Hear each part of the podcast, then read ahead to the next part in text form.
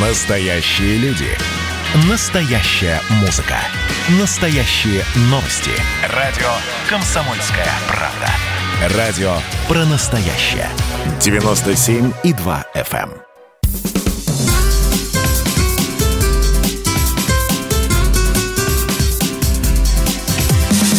Программа с непримиримой позицией. Вечерний Мордан. И снова здравствуйте. В эфире радио «Комсомольская правда». Я Сергей Мордан. Я Мария Баченина. Добрый вечер. Ну, мне кажется, что теперь можно с уверенностью констатировать, что Александр Григорьевич остается президентом Белоруссии. Давай, 100 рублей ты проиграл. Все. А я что, подожди, а я спорил на то, что он не останется разве? Ну нет, я, конечно, утрирую, но просто-напросто... Не, мне, кажется, мне кажется, я всегда говорил, что не... он останется президентом. Нет? Вот сейчас ты это напрасно. Не, я же спрашиваю. Не, возможно, нет. нет а что? не всегда, отвечаю тебе. Ну, я не знаю. Да, но, в общем-то, мирные выходные достаточно э, прошли в Минске. Насколько мирно? Ну, такие, знаете, на грани предупреждений и колючей проволоки. Вот все-таки подтверждает э, белорусский народ то, что он мирный, не агрессивный и в хорошем понимании не горячий. Если Подожди. только не о белорусском а, ОМОНе бело... речь. Да, белорусский народ, во-первых, это белорусский ОМОН, вот, это тоже часть белорусского народа, поэтому белорусы вот мог, мог, могут, могут быть ничего себе, когда надо. Вот. А если уж совсем вот включить э, турбо-патриота, я просто напомню, да, количество немецких солдат, которых э, перебили мирные белорусские граждане во время оккупации. Да, во время оккупации Белоруссии, да, немцами. Да, и это, кстати, ну, действительно, это самый партизанский народ. Да. Мне, мне кажется, вообще, э, ну, это же понятно, что это такой медийный, там, высосанный из пальца образ о том, что вот белорусы мирные, да, нормальные они, они, они обычный славянский народ.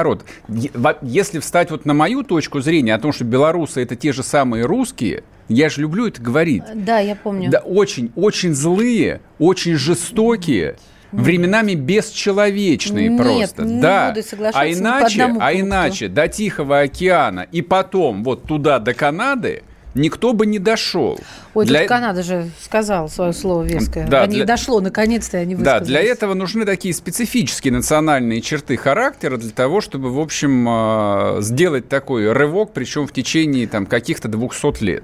И это белорусы Если тоже, бы, ну, конечно. Ладно, хорошо. В любом случае, правда, где-то посередине между моим мнением и твоим. Ну, значит, смотрите, а, короткая история про то, что происходило в Беларуси. Кстати, вот а, коллеги тут меня шпыняли, говорили, да кому это нужна Белоруссия, а я вам отвечу. Количество новостей, количество комментариев по белорусской ситуации, ну, в, крупнейших пабликах, по крайней мере, ВКонтакте, оно просто зашкаливало. Нужно ориентироваться именно на это. То есть, если а, в Фейсбуке пенсионеры пенсионеры в основном перетирали по поводу Навального, то ВКонтакте там, где сидят люди, в общем, более репродуктивного возраста, там переживали именно за Белоруссию.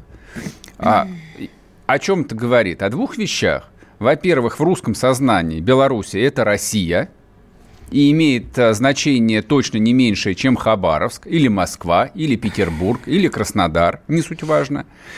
И второе, там происходящее там а, является я, происходящее там будет иметь очень долгие последствия, в том числе вот для нашего там российского политического сознания.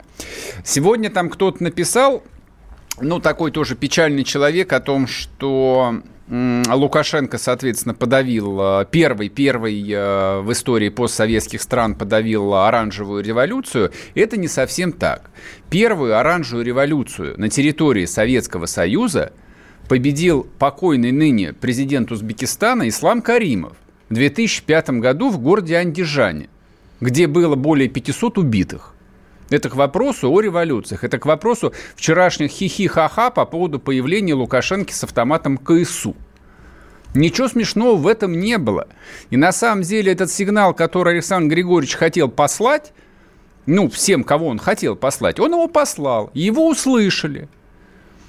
И я думаю, что вот у этих условных хипстеров я не то чтобы там плохо к этим людям отношусь, я к ним отношусь с сочувствием. И я там понимаю их а, мотивацию, их логику. Но тем не менее, вот эти вот десятки тысяч людей, я не знаю, там было их там 60 тысяч, как говорила МВД Беларуси, или 100 тысяч, или 150, как говорили люди, ну, мнение которых вообще ничего не значит. Их реально было очень много, их было опять-таки страшно много. То есть там весь этот проспект, он был заполнен людьми. Но вот они дошли до а, этого монумента героям Великой Отечественной войны, где стояла армия, посмотрели на колючую проволоку, посмотрели на солдатиков, стоящих в перемешку с армейскими, с автоматами, с пулеметами, снайперы там где-то были, наверное, там все было. Там ездили броневики по улицам с крупнокалиберными пулеметами в башнях. Там все было вот в огнях и цветах, как в Латинской Америке. А потом они дошли до президентского дворца, и пресс-служба Лукашенко оперативно выложила на ту же нехту видосики, над которыми, да, потом смеялись. мы в Москве здесь смеялись. Это же как бы не наша война была. Не наша борьба была. Это была борьба тех белорусов. И они ничего смешного в этом не увидели. И там был очень симптоматичный ролик, а, где ему хлопали ОМОНовцы – ну, кто-то их называет опричники. Вот есть один тут московский журналист, он просто как бешеный их называет опричники. Ну, во-первых, я в слове опричнина не вижу ничего плохого, ну, с исторической точки зрения. Это были, да, вот он был барон, нет, он был не барон, вот он был герцог или король, а это были его бароны, рыцари в кевларовой броне. И глядя на этих рыцарей в броне, было понятно, что команда вперед и будет не, по... не будет погоня, да, как на флаге. Только будет погоня другая. Они будут гнать эту толпу. А толпа будет давить и убивать друг друга, когда их будут гнать. И люди этот сигнал считали – и поэтому батька и удержал власть, и он не мог ее не удержать. Вот что такое воля к власти. Ну, по поводу ОМОНа, не только они ему аплодировали, он э, сам вышел за оцепление Дворца независимости и поблагодарил силовиков, сказал спасибо, вы красавцы. А они ответили, мы с вами до конца. Здесь... А... И грохнули латами. Да, и грохнули латами. Да не, это было, в общем, а, впечатляющая картина. Не, первая картинка, где он шел, а, значит, с этим автоматом, со стегнутым а, магазином, но те, кто в армии не служил, те начали хихикать. Вот. Некоторые стали остроумничать, что у него один патрон в патроннике. Угу. Вот. И больше ему не нужно. Но я говорю, как бы это вот выдает людей, просто которые оружие в руках не держали. Да, и дальше там стали смеяться над его сыном Колей. Я тоже ничего смешного в этом не увидел, честно говоря. Но То они, есть... в смысле, они стали задаваться вопросом, откуда у подростка оружие. А люди говорят, слушайте, ну мало ли что там по украинскому, ой, видите, по белорусскому законодательству. Этим людям, которые в подобный момент а, на полном серьезе вдруг начинают рассуждать о законности, вот, можно ответить, в принципе, только матом, но матом в эфире запрещает говорить Роскомнадзор. Ну, просто не нужно дураками себя выставлять. Был ли это пиаровский ход? Мне трудно сказать. Как бы Поля, Коля всегда при нем, да, как молодой принц. То, что Коля был рядом с ним в такой критической ситуации, с точки зрения м- символов, я считаю совершенно блестящий символ. И для сторонников Лукашенко – то есть мы почему-то, ну не знаю, сознательно или подсознательно, а пытаемся на всю эту историю смотреть вот, ну как бы такой, из позиции немного брезгливой. Ну не то чтобы вот э, там из этой бело-красной массы, ну как бы вот немного им сочувствую. Но я же не зря оговорился, что я понимаю мотивацию этих людей. Но если вот чуть-чуть шагнуть в сторону, развернуться и смотреть на всю белорусскую историю именно с позиции, ну, такого твердокаменного сторонника Лукашенко, а у него, я уверен, огромное количество совершенно твердокаменных сторонников. И это не только ОМОНовцы, это не только армия. И это большинство рабочих, которые работают э, в белорусском машиностроении. Это большинство людей, которые работают в белорусском сельском хозяйстве и в пищевой промышленности. Это он их обеспечил работой. Минск, да, Минск против него, очевидно. Минск это большой э, там IT-кластер. Правда, он тоже его создал, это IT-кластер. Они тоже на самом деле ему целиком обязаны. Эти 70 тысяч белорусских айтишников обязаны целиком ему, как отцу родному. Он их выучил, он их выкормил, он создал все условия для того, чтобы им не нужно было никуда уезжать и конкурировать за кусок хлеба с какими-нибудь индийскими или пакистанскими или китайскими программистами. Они могут жить в родной Беларуси, они могут получать нормальные, абсолютно конкурентоспособные деньги и при этом пользоваться всеми благами социального государства. Да, вот эти там 100 или 200 тысяч а, минчан, они выступили против НАО. Так бывает часто. В Москве было ровно то же самое, что что в 91-м, что в 2011 году. Это как бы, ну, издержки столицы. Вот сильный ход, на мой взгляд, конечно, поручение закрыть с сегодняшнего дня все бастующие предприятия, а потом разобраться, кого пригласить туда на работу. Ну да, это да, правильно он сказал. Ход. Да вообще, да все, всех, все ходы, все Ощущение, мощные. конечно, он собрался с силами, э, и какие-то советники его, ну, я не знаю, кто там конкретно, пришли в себя, и прям алгоритм такой очень жесткий и четкий.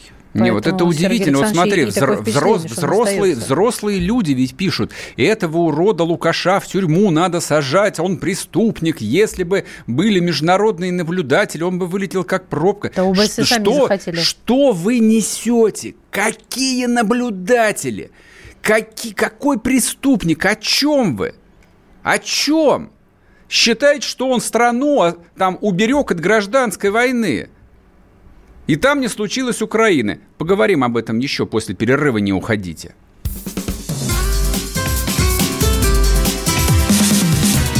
Программа с непримиримой позицией. Вечерний Мордан.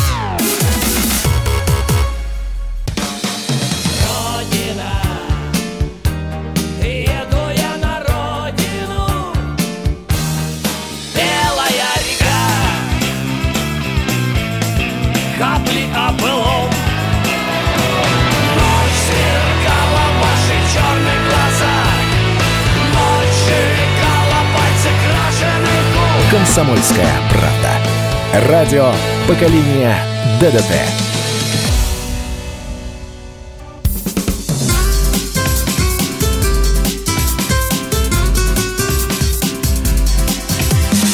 Программа с непримиримой позицией. Вечерний Мордан. И снова здравствуйте. В эфире радио «Комсомольская правда». Я Сергей Мордан. Я Мария Баченина. Продолжаем. Я напоминаю, WhatsApp Viber 8 967 200 ровно 9702. Можете писать по ходу эфира ваши комментарии или вопросы. Можете заходить на YouTube, YouTube-канал «Радио Комсомольская правда». Нас там видно и слышно. Работает чат чате то же самое. Можете проклинать, писать, задавать вопросы. Ну, видите, время от времени мы на, мы на них отвечаем. Так, а прежде чем а, мы опять а, начнем разжигать ненависть, пообщаемся с человеком, который находится в Минске. Это редактор а, «Комсомольская правда» Минск Андрей Левковский. Андрей, здрасте. Здравствуйте. Добрый день. Как у вас прошли выходные? Все ли хорошо? Стала ли выпускаться комсомолка? А, Выходные прошли, ну, вы много рассказывали на радио, выходные прошли сложно в том плане, что, слава богу, никаких происшествий особых нет, но митинги были, митинг был большой, вот, поэтому, ну, приходило, и было, была напряженная атмосфера, в принципе, все эти силовики, цепи, перегороженные проспекты, поэтому было напряженно, но слава богу, что закончилось хорошо. Андрей, подождите, Комсомолка... я прошу да. прощения, перебью вас. А вот вы говорите так uh, уверен, слава богу, что все прошло хорошо. Так это, а, а революция где? Обещали революцию Слушайте, нам в Москве, нас, по крайней нас, мере? У нас мирные протесты. Давайте Нет, вот... мирные протесты. Да, это... на мой мирные протесты не... это не революция тогда. А, Андрей... Так походить погулять, пока погода теплая. Вот да, мы поняли, что вы хочется это, это, это, это изменение существующего строя, правильно? Ну, мы, мы не за революцию, мы немножко за другое. И все-таки с газетой все в порядке? Я волнуюсь. С газетой, ну да, газету сдаем. Газета вот была отпечатана за субботу. Э, станок заработал ее... таки. Да, чтобы, ну, немножко не тот станок, Вот не буду подробности уже рассказывать. Немножко не тот станок, который... Не, главное, что газета вышла или нет. Да, да газет, газета вышла. Надеемся, что к подписчикам попадет в продажу, э, ну, не во все места, но во, в кое-какие она попала. Угу. То есть это можно было купить. Андрей, скажите, пожалуйста, вот э, по да. прошествии субботы-воскресенья, э, ну, с вашей точки зрения, какие ощущения? Революция, вот эта, ну, мирная революция, как вы уточнили, закончилась? Все, угу. батька победил или нет? Я думаю, что нет. Э, знаете, как-то было ощущение, что, наверное, протест пошел на спад, и людей mm-hmm. соберется гораздо меньше, чем в прошлое, в прошлое воскресенье. Но на самом деле людей вчера собралось много, э, и они были настроены ну, на то, чтобы, наверное, дальше продолжать протесты. А их испугало вот это большое количество военных? Ну, я имею в виду армия, ОМОН, знаете, колючая ну, проволока знаете, остановила. Конечно. Ну, тут, тут нельзя отрицать, что, конечно, э, такая ситуация пугает людей. Угу. Тем более Нормально, люди, это здравые люди называются. Явно на мирный протест, да, там, ну, вы, наверное, видели фотографии, видео видели, да, люди там э, очень позитивно были настроены, пришли с детьми, с маленькими, там многие, э, пришли там с семьями, пришли. И, конечно, видеть э, человеков, которые в полном вооружении, в полной амуниции, с автоматами, с пристегнутыми э, рожками, с патронами, ну, это, конечно, да, это психологически, наверное, тяжело и все-таки страшновато. Тут нельзя с этим спорить. Вот тут нас слушатели пишут, автоматы, закрытие заводов взбесит народ еще больше. А можете ли, если можете, прокомментировать, действительно вот э, выхлоп от того, что он закрыл бастующие заводы? Знаете, я про, про бастующие, про закрытые заводы я не слышал сегодня. То есть Хорошо. было обещано, что с понедельника те, кто бастует, да. закроют. Но я как-то вот не слышал. Ну, забастовки надо, то есть отрицать этого нельзя.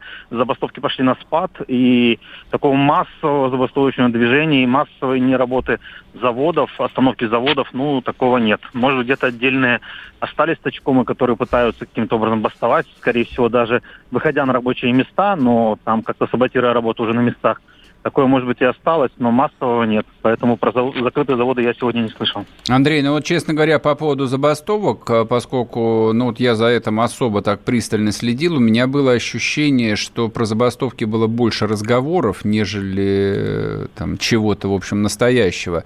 Но из новостей, которым там, ну, более-менее можно было доверять, хотя нельзя, это была только информация о том, что остановились 5 шахт и 6 Беларусь-Калия. Да, было такое. Да, ну, по, по моим ощущениям тоже. Вот шахтеры, там реально они приостанавливали э, добычу породы, как они говорят, да, добыча. Ну, да, да, да, да, я понимаю. Вот. Э, да, там вроде шахты приостанавливали свою работу, э, но, по-моему, все заработало. Вот остальные заводы, я прям не слышал такого, чтобы там, не знаю, конвейеры остановили, условно говоря, на МАЗе или на трактор, там, я такого не слышал. Да, были отдельные там цеха, наверное, какие-то, которые реально, может, остановили работу, но в целом производство, в целом заводы, я про такое не слышал, чтобы остановились. Я просто смотрел э, ну, видео и фото, это было очень забавно. То есть вот э, рабочие идут на утреннюю смену, я не знаю, сколько там, во сколько она начинается на МАЗе, в 7 или в 8 утра. Вот такие настоящие работяги, и стоят юные хипстеры, которые тяжелее компьютерной мыши, явно в руках ничего не держали, и держат, в общем, какие-то мотивирующие плакаты. Это настолько было смешно, вот, что, по-моему, кроме раздражения, у этих людей ничего вызвать и не могло. Ну, может быть, на самом деле это, вы видите, у нас ситуация какая, э, что да, э, знаете, такая сходит шутка, и такие плакаты были, что люди, которые получают там по 2-3 тысячи долларов, ну, как раз вот эти программисты и хипстеры, да, mm-hmm. вышли, вышли за тех людей, которые получают по 200 долларов. Вот. Ну, да, вот такая ситуация. На самом деле это, условно говоря, та молодежь, э, как раз креативная там и активная, которая которая вот таким образом пыталась протестовать. А что вы скажете по поводу заявления, там не я автор, а просто вот в, в двух-трех местах на него наткнулся, о том, что Минск, да, Минск против Лукашенко в массе своей, но это совершенно не относится ко всей остальной Беларуси. Ну, Минск всегда был более критически настроен Э, Лукашенко, и это было на всех выборах видно по, по тем результатам, которые даже озвучил ЦИК. Вот. Э, Минск всегда голосовало меньше за Лукашенко на любых выборах. Соответственно, ну и сейчас ситуация, думаю, не поменялась. Минск более э, к Лукашенко более критично, конечно. Меньше людей голосовало однозначно, чем в других городах, и особенно в сельской местности. Знаете, меня что смущает? Ну, это может быть даже не вопрос, а Э, фраза такая, вот э, когда корреспонденты из Москвы берут интервью, какой-нибудь, вот вы говорили про хипстеров, да, там девушка молодая была, uh-huh. что тоже можно отнести к этой категории людей. А, за что вы? За свободу. А вам не хватает свободы? Да, ее всегда мало. А чего вы хотите? Не знаю. Ну, вот хочется из брюк ремень вынуть, поэтически, и домой, домой, как с балкона зовут. Вот серьезно, потому что ну, вот э, такие бездумные ходы, они хорошим не заканчиваются, когда нет понимания, чего Андрей, хотят. есть ли информация да. относительно дальнейшего развития? Ну, я не знаю, может быть, кто-то из членов вот этого оппозиционного политбюро делал какие-то заявления, либо какие-то другие документы. Ну, хорошо, вот выходные кончились, сегодня общаться. понедельник, дальше что? Вы знаете, я, я не, сегодня не слышал и не видел никаких заявлений. Единственное, что Следственный комитет уже вызвали Павла Латушку, это бывший uh-huh. министр, ну, глава да, да, да. театра и бывший министр культуры, который входит в президиум Координационного совета. И вызвали в Следственный комитет, вызвали Светлану Алексеевич, Нобелевского лауреата. А она это, в Минске есть, сейчас? Вот, да, она в Минске, насколько я знаю. О, было бы здорово ее арестовать. Видите, как нам, он кровавый нам, нам, в эфире было, КП. Нам было бы да, о чем говорить на пару дней Не обращайте целых. внимания. Ну, это да, ее вызвали. Ну, вообще, конечно, мы на нее в обиде, по крайней мере, я за себя так могу сказать. Считаю, очень неприлично для столь мудрой взрослой женщины такие высказывания просто на гора выкидывать. Ладно. Ну, ладно. Андрей, спасибо большое, хорошего вечера. Андрей Левковский был с нами, редактор «Комсомольской правды» Минск. Говорим о происходящем. Ничего в Минске не происходит, соответственно, покужбанили выходные. И у меня, не знаю, по крайней мере, вот сегодня утром было полное ощущение, что на этой неделе а Лукашенко и его спецслужбы, ну, я имею в виду обычные спецслужбы, прокуратуру, милицию, кто там еще, Следственный комитет там есть или нет, они вот сейчас начнут просто выдергивать средний низовой актив, который есть. То есть выдергивать хипстеров нет никакого смысла. А у них же мозги, как у рыбки, они через два дня уже забудут, зачем они куда выходили. А вот эти вот раб- рабочие, которые не побоялись войти в стачкомы, да, это опасные люди, конечно. Это вот э, как герой романа Максима Горького «Мать». Это и есть главная угроза режиму, и в том числе режиму Лукашенко. Но вообще э, в экономической системе Лукашенко очень, он, он очень странно устроен. То есть мы, мы-то здесь в России думаем, что это и есть почти что социализм, почти что советская Белоруссия, а но я прочитал о том, что почти все госпредприятия, почти все переведены на короткие контракты, годовые.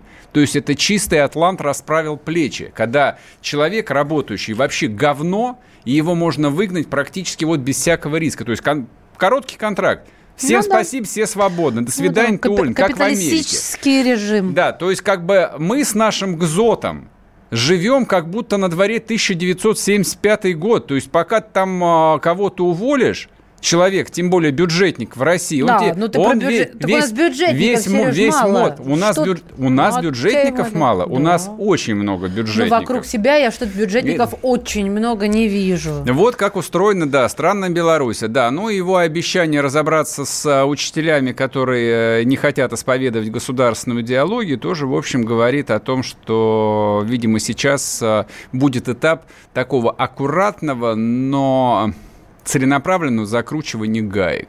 И все, кто должен уехать, просто из страны уедут, скорее всего. И все какое-то время будет идти по-прежнему, хотя я думаю, что по-прежнему уже идти не будет. А, тот образ, та система, которую Лукашенко строил 26 лет, ну, образ батьки всех белорусов, его больше нет – он больше не батька всех белорусов. Ну, да. И, соответственно, никакой необходимости сохранять социальное государство тоже нет. Ладно, поговорим об этом после перерыва, не уходите. Когда армия. Состояние души. Военное ревю на радио «Комсомольская правда». По вторникам и четвергам полковник Виктор Баранец метко стреляет словом. Победа и победитель – это для нас свято. Если вам поплевать на это хочется, то это на соседнюю радиостанцию. А полковник Михаил Тимошенко подает снаряды. Вся правда о настоящем и будущем наших вооруженных сил. Ну и немного армейских байк. Медведя можно научить стрелять из автомата. В прямом эфире. Слушайте и звоните. Военное ревю. По вторникам и четвергам в 16.00. По московскому времени. Никто не уйдет без ответа.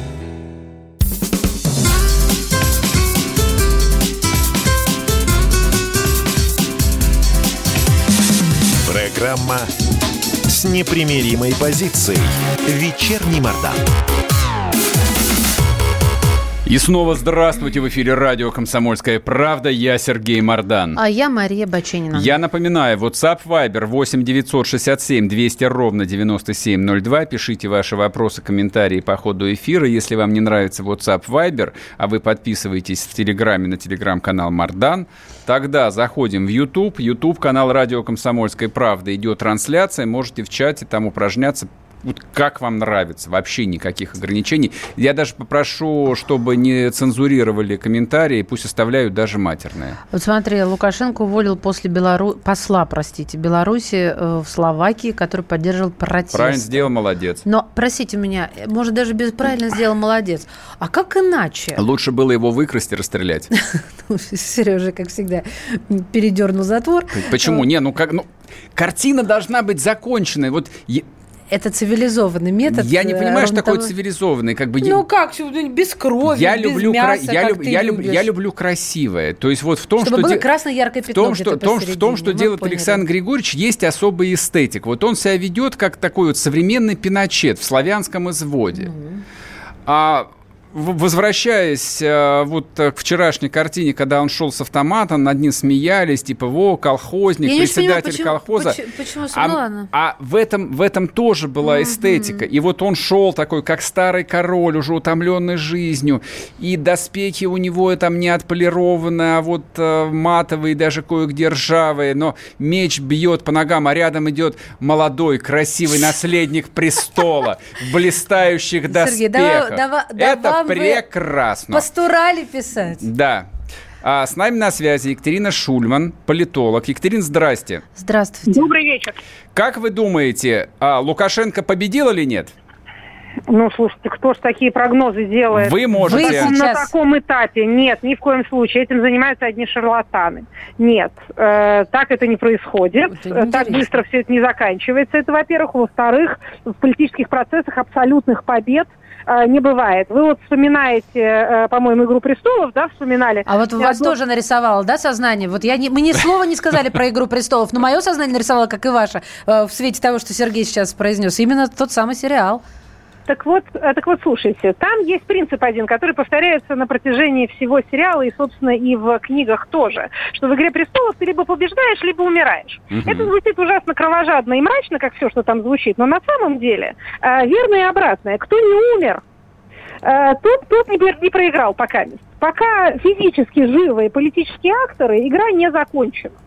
Поэтому ни абсолютной победы, ни абсолютного поражения, опять же, для, для живых на самом деле не бывает. Разные случаи в политической истории. И свергнутые э, властители возвращаются, и всенародные любимцы э, становятся жертвами э, политического убийства, например. Mm-hmm. Э, всякие бывают штуки. Так что пока говорить рано, но, конечно, это все, э, с одной стороны, э, увлекательно э, выглядит, с другой стороны, абсолютно похоже на э, те учебники, по которым преподают э, политическую теорию. Это прямо отдельная радость для тех, кто, собственно, э, их либо изучал, либо преподает, или то и другое.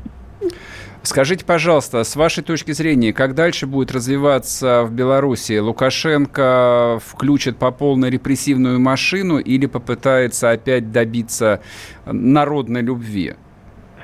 Ну, я бы ставила больше на, как обычно, на гибридный вариант, то есть точечные репрессии. Я не думаю, что будет такая же, такой же театр жестокости, такой гранд-гиньоль, как то, что они устроили э, в сразу в первые дни после выборов, когда начались протесты, потому что, во-первых, это, а, ну, такие штуки нельзя долго продолжать, для этого нужен другого размера репрессивный аппарат. Кроме того, это вызывает э, плохую реакцию граждан, и это вызывает плохую реакцию, так сказать, международного сообщества, причем в том числе и России тоже не нужно такие представления чудовищные а, с тем режимом, с которым мы пока, по крайней мере, как-то общаемся и договариваемся, даже видите бесценную вакцину, собираемся с ними по-братски поделить. Поэтому такие такие вещи, наверное, э, устраиваться не будут, но э, если удастся э, действующему президенту затянуть процесс, ну, то есть, грубо говоря, не дать, не дать себя свергнуть в какое-то обозримое время, то дальше довольно многие люди постараются просто из страны убежать, кто были активными участниками процесса, потому что они понимают, что их переловят поодиночке, ну и кого-то переловят поодиночке. То есть он будет продолжать ту политику, которую, в принципе, он вел все эти годы. Но, конечно, конечно, даже при условии удержания власти, это очень серьезный удар по устойчивости, это очень, э, это иная степень зависимости от собственного силового аппарата и от России, чего все-таки он э, старался избегать. И, э, конечно, есть ощущение, что если можно выиграть время, то это только время на торговлю об условиях собственного ухода. Ну, учитывая, что вы сказали, свергнуть ты его, на мой взгляд, не свергнешь, пока а, армия и ОМОН, ну, милиция на его стороне, да? И ну, там пока, все предупреждающие пока выстрелы. На его стороне. Да, а, да, но они в какой-то момент могут перестать быть на его стороне, если им покажется, что цена скажем так, поддержки э, существующего положения вещей статуса КВО выше, э, чем цена, так сказать, начала переговоров о собственной судьбе при другой власти. Такие случаи чрезвычайно часты. А это вот... гораздо чаще происходит, чем вот эта вот классическая картина из э, фильма «Три толстяка» или там «Чаполина», когда вот толпа врывается в президентский дворец и кого-нибудь вешает э, на фонаре. Э, это, бывает, это бывает, но это бывает редко. Это всегда запоминается, поэтому там, когда Печерушетку все помнят, а их многочисленных коллег, которых десятками выгоняли или арестовывали, или душили по-тихому, своя собственная охрана, их помнит не так, э, не так много людей. А вот в этой связи социальное государство, которое 26 лет то ли строил Лукашенко, то ли просто рисовал его образ, а, может быть, оно больше и не актуально, и ему можно обойтись меньше кровью, а на силовиков-то точно хватит, даже если Россия будет кран перекрывать. Ну, это венесуэльский вариант. Он чрезвычайно грустный, но, что называется, не, невозможный. Что такое венесуэльский вариант? Это многолетнее существование ситуации двоевластия, когда есть, э, так сказать, другой президент, который находится за границей, но при этом у того президента, который находится в стране, есть контроль над силовыми структурами, все наличествующие деньги отдаются, раздаются силовикам и армии, и осуществляются точные раздачи беднейшим э, слоям, которые являются его какой-то базой поддержки, для того, чтобы в нужный момент там или какую-нибудь массовку организовать, или все-таки они время от времени а, за него бы голосовали. При этом в стране чудовищная совершенно экономическая ситуация, товарный дефицит, то есть то, чего мы с вами вообще уже забыли, как это выглядит. В смысле еще один, чудовищная? Еще, еще один, э, так сказать, фактор устойчивости таких режимов – это поощрение отъезда. Из Венесуэлы разъехались не то, что там, знаете, активные политически там оппозиционные молодые, уехали просто учителя и врачи, инженеры инженеры, все люди, которые обладают какой-то профессией, которая им в соседней стране позволяет заработать. Вот они все разъехали. Но при этом, э, вот, знаете, президент Венесуэлы продолжает быть президентом, и когда это кончится, неизвестно. Екатери... Бывает и такое. Екатерина, вот все эти дни хотел э, именно у вас э, спросить, как вам версия, что все эти события в Беларуси инспирированы Россией? Ну, знаете, я во внешние факторы воздействия вообще не очень верю ни в каком Почему? случае. А потому что это не подтверждается реальностью. В любой стране определяющим являются вне, внутренние факторы, а не внешние. Другое дело, что когда внутренние факторы э, работают свою работу, и режим перестает пользоваться популярностью, соответственно, его база поддержки размывается, соответственно, начинаются там какие-то политические брожения, то тут сбегаются, конечно, на запах, э, чем бы там ни было, там не пахло, соседние державы, и начинают там, так сказать, участвовать, кто из каких соображений. В частности, статистически наиболее распространенный современный вооруженный конфликт на нынешнем этапе истории, когда государства между собой не очень воюют, вы, наверное, замечали, да, что страны друг другу войну как-то перестали объявлять. Но, тем не менее, люди как друг друга убивают. Так вот, статистически наиболее часто встречающийся вооруженный конфликт – это гражданская война с иностранным участием. То есть, когда граждане начинают друг друга э, убивать, и им начинают с разных сторон, их там соседи, иногда очень дальние соседи, иногда ближние, им начинают помогать. Поэтому, конечно, нехорошо, когда у вас в стране начинается такая штука, потому что много кто э, захочет э, вам поучаствовать в этой вашей э, заварухе. Ну, мораль отсюда только одна, не надо доводить до внутренней драки. Тогда и не появятся доброхоты, э, которые захотят той или иной стране э, значит, поспособствовать. Но устроить такое с нуля – невозможно. Понимаете, как не может Россия э, посадить своего человека президентом Соединенных Штатов, как нельзя сменить режим из-за рубежа. Ну, невозможно это. Можно поучаствовать, но обычно это участие на уровне восход солнца вручную. Участвовать в том, что и без того происходит, ну, как-то там, там кому-то помочь. Ну, и когда начинается этап переговоров, если уж там действующая власть не может удержаться и уходит, то соседние или не соседние державы могут быть гарантами. Гарантами того, что там кто жив останется, кому какой кусок активов перейдет, кто куда эмигрирует. Вот такого рода вещи. Обеспечение площадки для переговоров и гарантий для сторон. Такое бывает, да. Но, что называется, э, под ключ перевороты не, не, не осуществляются. Так не бывает. Спасибо большое. С нами в эфире была Екатерина Шульман, доцент Шанинки, преподаватель Российской Академии Народного Хозяйства и Государственной службы, политолог.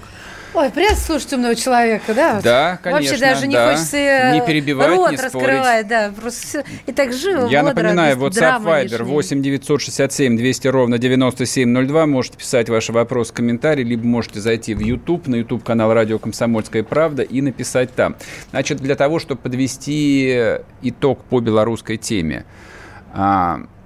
А, 90% проблем России, которые она имеет, что в Беларуси, что имела на Украине, что во всех других э, странах, а, заключается в том, что интересы частных корпораций по каким-то необъяснимым причинам вдруг э, становятся равны национальным интересам России. А это не так. Интересы какого-нибудь Лукойла или Газпрома или э, там Уралкалия совершенно не имеют ничего общего с интересами России. И пока внешняя политика будет подчиняться корпоративным интересам, мы будем иметь геморрой за геморроем. Вернемся после перерыва, не уходите. Присоединяйтесь к нам в социальных сетях. Подпишитесь на наш канал на YouTube. Добавляйтесь в друзья ВКонтакте. Найдите нас в Инстаграм. Подписывайтесь, смотрите и слушайте. Радио «Комсомольская правда». Радио про настоящее.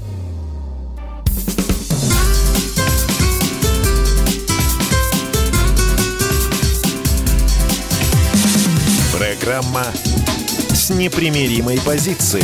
Вечерний Мордан. И снова здравствуйте в эфире радио «Комсомольская правда». Я Сергей Мордан. Мария Баченина тоже здесь. Приветствую. И последняя новость, которой мы сегодня закончим эфир. Так. Суд в Саратове приговорил к пожизненному заключению 35-летнего местного жителя Михаила Туватина за изнасилование и убийство 9-летней Лизы Киселевой. Как установил суд, 9 октября 2019 года мужчина подстерег девочку в безлюдном месте за гаражами, когда она шла в кожу в школу. Он изнасиловал ее и задушил, а тело спрятал. А история была страшно громкая. Люди требовали выдать, им резонанс был такой, Его что... а, едва не линчевали вместе Жалко, с полицейскими, которые привезли его на место преступления. Да- давно не А было, хотя- давно не было таких прецедентов. А, Чего жалеть, он на зоне не выживет. Что я тебя перебиваю? Извини, пожалуйста. Да, извини, я просто... Дело, дело, дело, не, дело не в том, кто выживет, где не выживет, а дело в том, что я, я следил за этим делом с самого начала, и здесь есть вот какая особенность. Например, информация о том, что ребенок был изнасилован, а, появилась а, спустя месяца два случаев, а, ну, когда все стряслось. Мгм. То есть, хотя, очевидно, когда обнаружили тело, естественно, там патологоанатомы свое заключение дали сразу, и эта информация скрывалась. То есть это вот к вопросу политической целесообразности о том, что надо раскачивать лодку, не надо раскачивать лодку. Я считаю, что в таких ситуациях надо раскачивать лодку.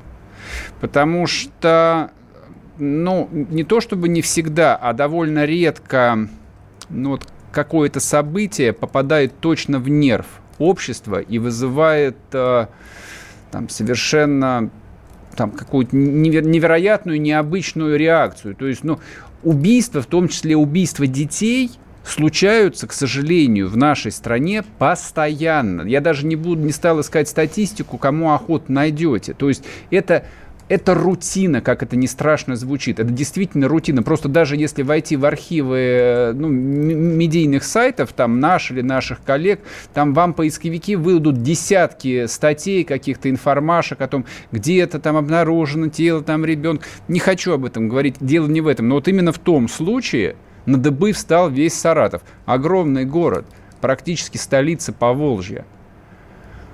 И власть после этого, нет, все вроде бы сделано правильно, как бы там разрулили ситуацию, там снесли эти гаражи, хотя я не понимаю, почему их надо было снести.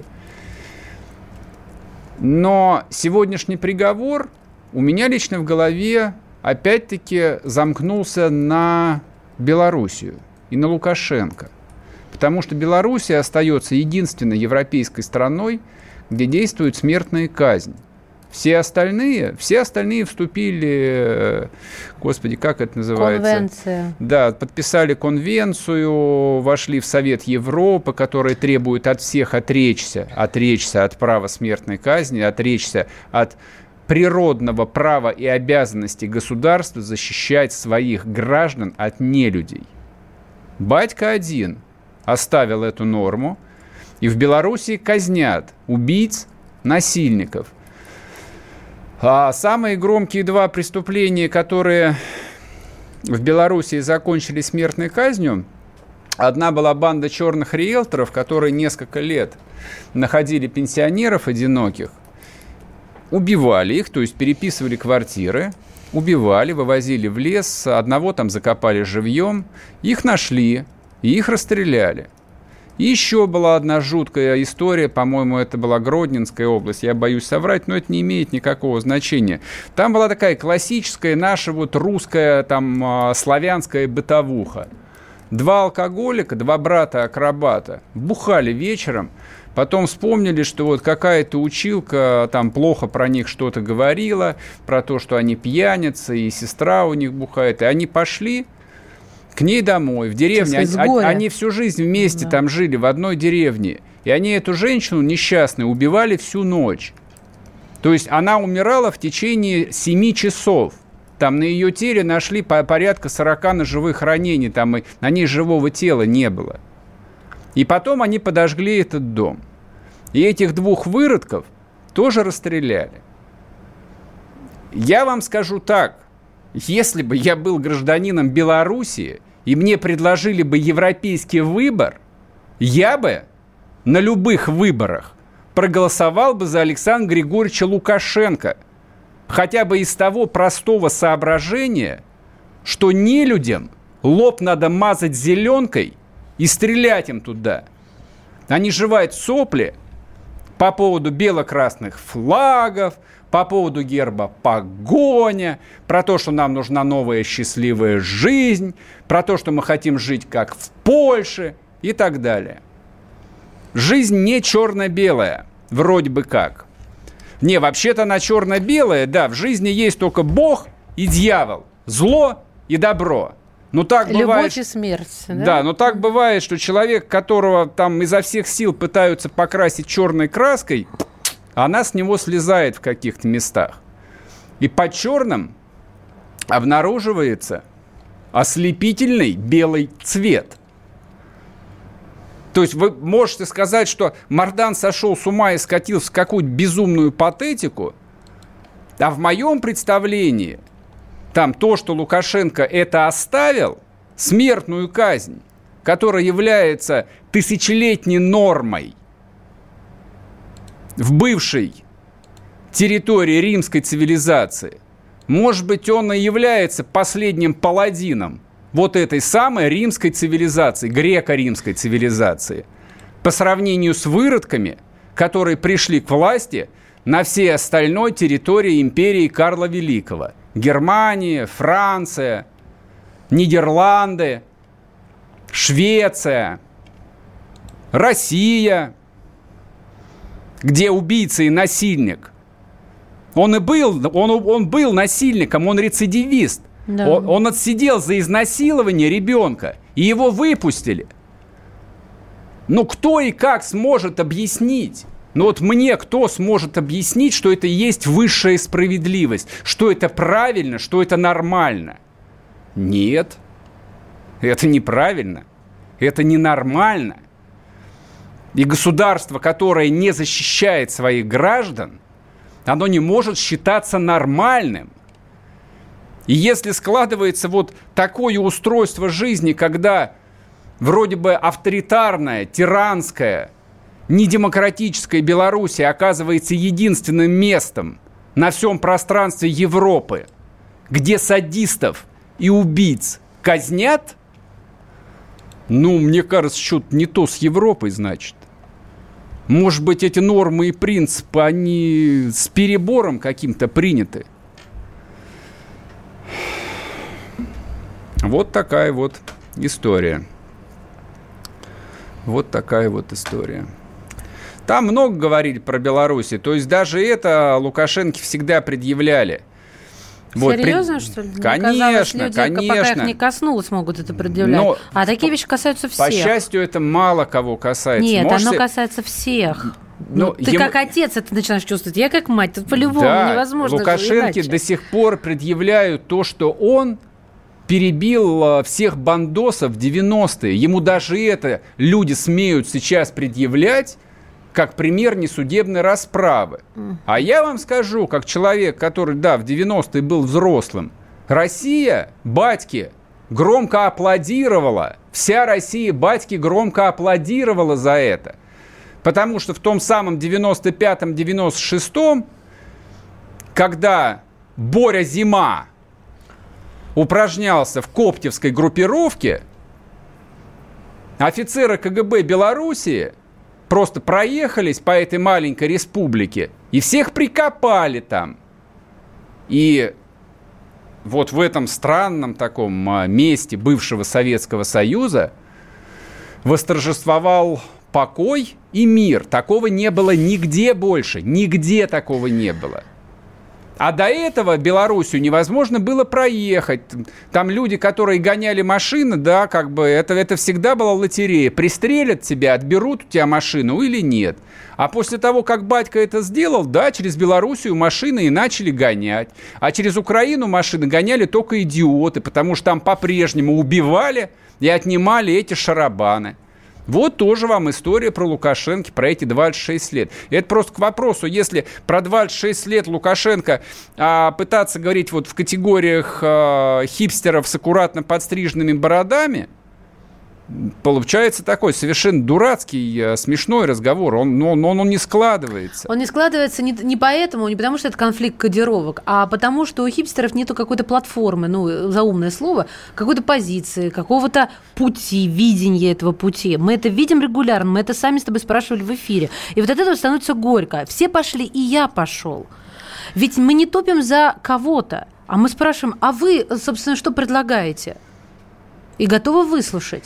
А слушать нечего, оказывается. Как Дмитрий Альшанский э, сказал, он написал тут в Фейсбуке пост, я не буду его пересказывать, не смогу, прочитайте его просто. Батька олицетворяет собой 20 век. Постаревший, немного обрюзший, старомодный, вообще, точнее, не модный, а перед ним стоят хипстеры из 21 говорят, ты же умер, ты же умер, тебя уже нет, 20 лет у тебя уже как нету, а он по-прежнему стоит. Вот Александр Григорьевич это и есть, да, образ 20, образ 20 века, образ конца 20 века. Вот такой, какой он был. Все, до завтра, друзья. Все, Хорошего пока, вечера. до завтра. Программа с непримиримой позицией. Вечерний Мордан.